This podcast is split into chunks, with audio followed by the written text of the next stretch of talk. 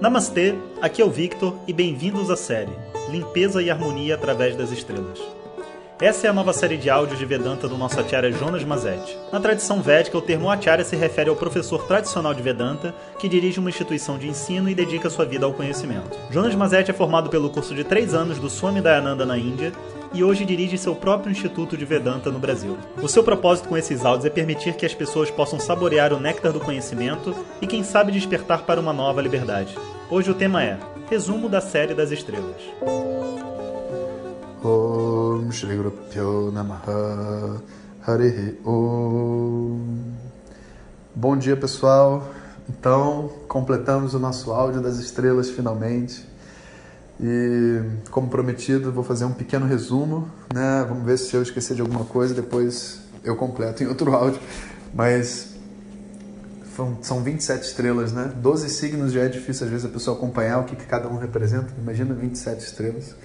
Então vamos ver. A gente começou com Ashwini, lembra? Que são os dois cavalos, associado à beleza, medicina, força. Depois a gente estudou Bharani, está associado ao trabalho, ao sacrifício, né? A mulher grávida. Depois, criticar, criticar aquilo que é cortante, né? associado ao fogo. E lembra que faz a palavra crítica? Depois a gente estudou Rohini. Rohini é a, a mulher rubra, né? aquela que está fértil, a estrela mais fértil do zodíaco. Depois a gente foi para Mriga, é, Mrigashirsha.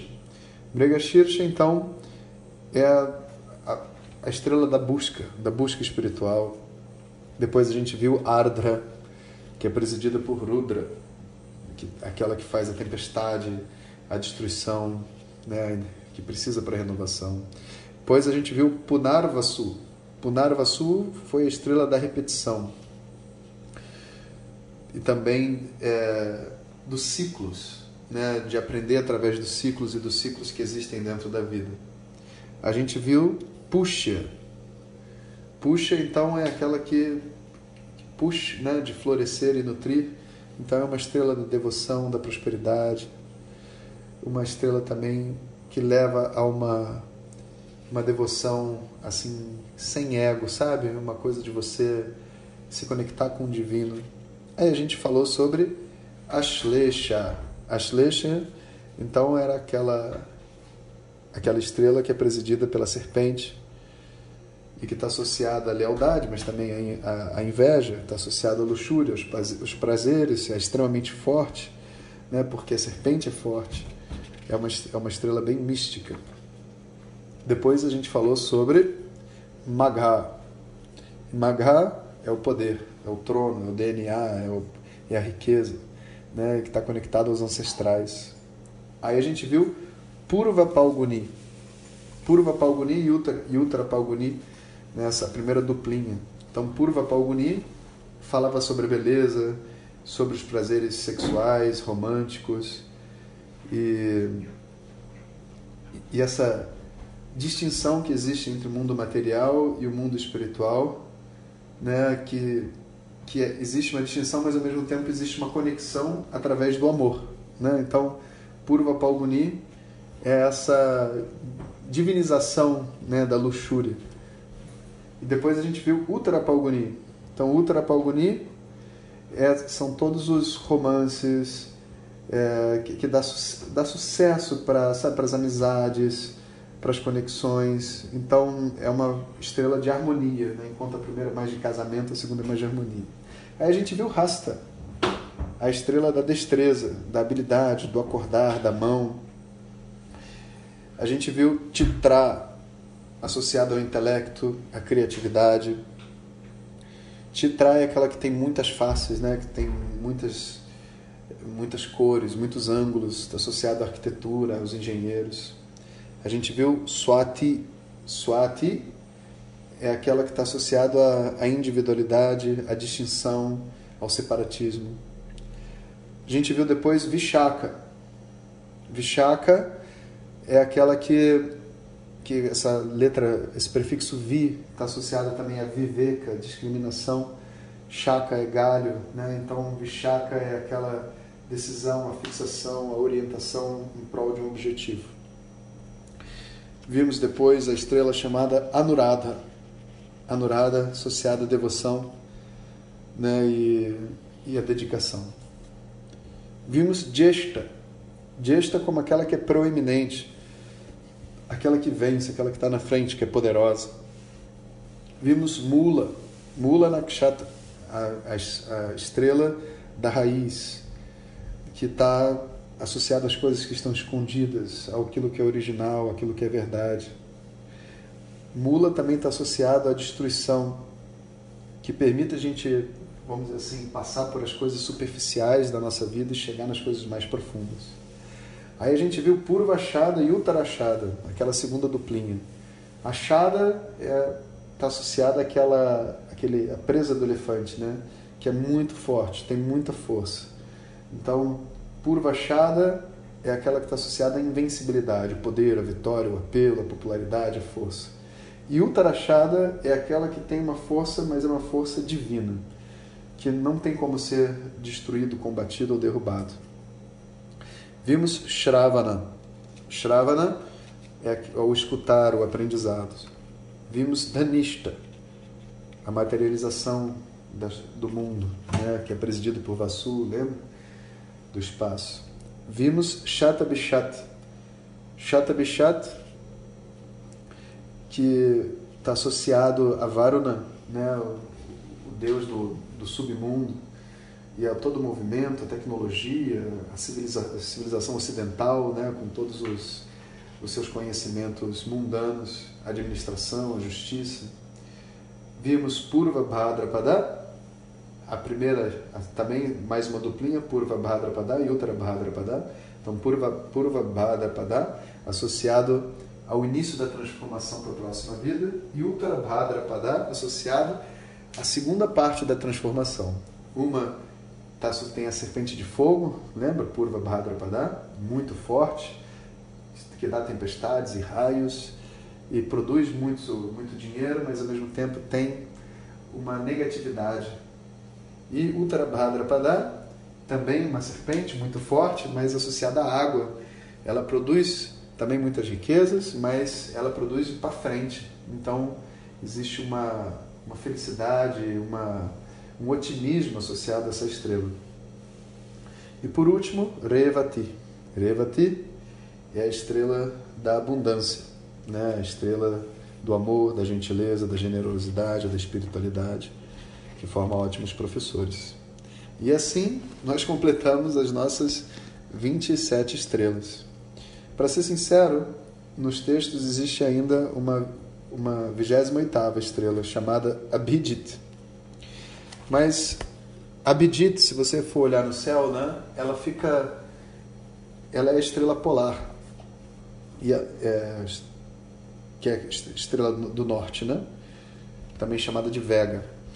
E é uma estrela que a Lua não passa perto. Então acaba que eu acho que ela não é considerada dentro da estrutura de estrelas normalmente, devido a maior, maior parte das análises ser feita em função da Lua. Né? Então acaba que essa estrela não a gente não não analisa dentro dessa estrutura como tendo uma influência no, no mapa astral, vamos dizer assim, né? Mas ela existe como referência nos textos. E Abhijit, né, essa 28ª estrela, ela tem, ela dá o nome também para um horário do dia que é meio-dia, que é um horário que é sempre auspicioso. Então tem alguns horários que são muito importantes no dia, né? O nascer do sol, o pôr do sol e, o, e, o, e depois desses dois, o meio-dia. É um ótimo horário para fazer rituais e, e tudo mais, mas tem que ser exatamente meio-dia, dura pouco tempo. então, a Vidit, né, ela fica meio escondida dentro desse, dessa estrutura toda. As análises né, das estrelas por um astrólogo pode ser feita de muitas maneiras. O que a gente tem que compreender né, é que as estrelas têm uma energia e têm um simbolismo. E toda a astrologia é baseada na combinação de simbolismos. Né? Então eu estou combinando o que significam os planetas com o que significam os signos, com o que significam as estrelas e, e aí onde que essas coisas todas estão posicionadas, para que lado elas estão andando, Tudo isso vai dar para o astrólogo uma visão a respeito do que, que, que, que aquele, aquela estrela naquele determinado lugar simboliza. Né? E, e sabendo o que ela simboliza, você consegue fazer uma conexão com a vida da pessoa e fazer uma previsão. Né? E também você consegue trazer remédios. Né? Como que eu sei se aquilo que está sendo aquilo que está acontecendo agora pode ser corrigido ou não. Eu também posso, através das estrelas e tudo, né, descobrir decidir o que, que é a coisa certa a se fazer. Então, Nakshatras é um, é um tema assim, profundo da tradição védica, não é um tema simples. A gente escolheu porque nosso propósito aqui, obviamente, é dar uma noção para as pessoas de tudo isso. Por isso, assim, eu vou frisar mais uma vez o que é óbvio, né? Não é para vocês saírem desses áudios de WhatsApp se sentindo astrólogos e que vocês vão fazer agora consultas que vocês estudaram comigo. Não ninguém autorizei ninguém a fazer consulta de astrologia. Não tem nenhum aluno assim que faça dessa forma. E se um dia vocês quiserem estudar mais profundamente, vocês precisam realmente encontrar um professor né, e estudar é, com consistência. Né? Astrologia você precisa estudar com consistência sabe? Ler todos os livros, ter aulas regulares, discutir o mapa astral que você está interpretando com pessoas que têm mais experiência que você e fazer seva, né? Seva, fazer serviço ao seu professor, meditação e tudo que engloba esse assunto que é a astrologia védica. Infelizmente, às vezes a gente tem uma visão muito assim né, objetiva e prática do mundo moderno e isso não funciona muito para esse mundo astrológico. Antes que vocês me perguntem assim, mas professor, é, como é que eu faço se eu quiser estudar astrologia? Não estou fazendo propaganda de curso, vocês não entenderam isso ainda. Eu não estou aqui no WhatsApp para vender nada para ninguém, nem fazer propaganda de nada, nem dou aula de astrologia, sabe? Se você quer realmente encontrar um professor de qualquer assunto que seja tradicional dentro desse universo, você pode sair do YouTube, pode sair do Facebook, sabe? Não é por aí. Você tem que fazer o quê? Orações. Estuda tudo que você pode estudar, que tem disponível para você estudar, e faz suas orações e pede ao universo que abra essa porta para você. E se for para você estudar, o professor aparece. Essa é a maneira tradicional de se encontrar um professor para os assuntos da tradição védica.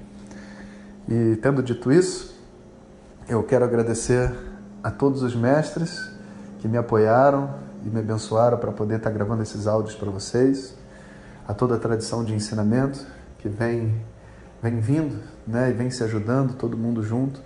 Vários astrólogos, o Keshavan, a Shakti, o Unikrishna, o Jyoti e diversos outros amigos, Venkatarama, vários outros que vão. É, Shankar, eu estou tentando lembrar, todos não quero deixar ninguém de fora. Todos os amigos que eu tenho que, de alguma maneira, completam esse conhecimento que eu possuo sobre astrologia, que de verdade, sobre astrologia, Pode parecer que eu sei muito para quem sabe pouco, mas eu sinto que eu sei muito pouco. Né? Eu só realmente compartilho com vocês um pouquinho do que eu sei, porque eu sei que a curiosidade é boa e não vai ferir ninguém. E eu posso ensinar Vedanta através da astrologia. Então, mais um tema para a gente falar sobre o ser humano. É assim que eu penso. E vendo a transformação nas pessoas, eu vejo que a escolha é uma escolha muito certa. É muito bom a gente poder falar sobre coisas que são interessantes de maneira superficial e conversar ao mesmo tempo sobre coisas importantes e muito profundas. Esse é todo o propósito desses áudios e é o propósito também desse trabalho que a gente faz através do Instituto. O Instituto Vishwavidya já tem cinco anos, né, desde que a gente abriu. E desde então ele só tem crescido, né, aos poucos, em ritmos diferentes. E o crescimento dele, que é muito interessante, se dá sempre através das pessoas que estudam conosco pessoas que estão estudando e que resolvem se juntar a nós e, e, aumentar essa família, né?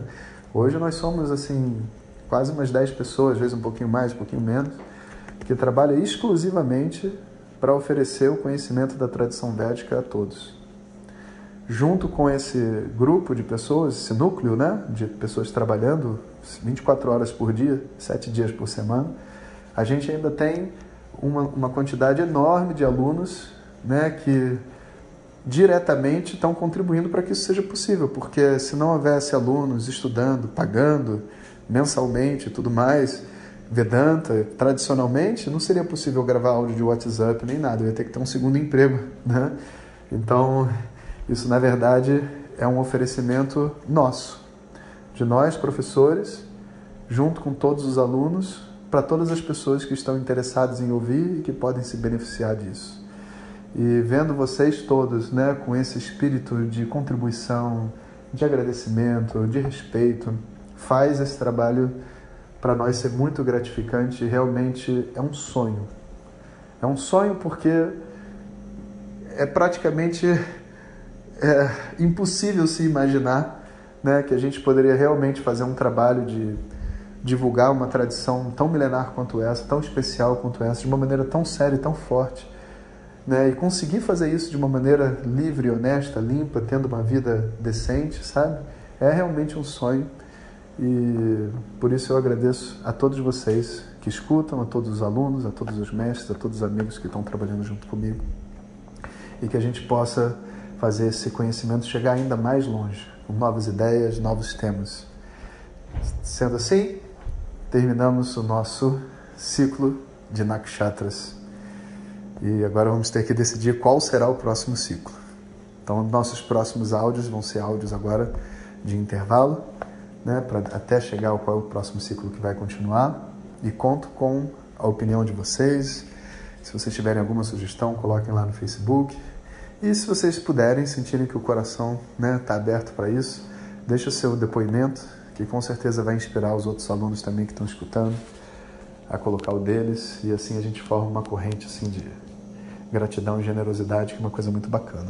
Então, um bom dia para vocês, que vocês possam viver esse dia e os próximos né, à luz desse conhecimento de uma forma harmônica e feliz, com a bênção das nakshatras. Om Shanti Shanti Shanti. Hari Om Shri Guru Namaha. Hari Om Compartilhe com seus melhores amigos. E se você quiser receber nossas mensagens diretamente no seu WhatsApp, clique agora no link que vem junto com o título.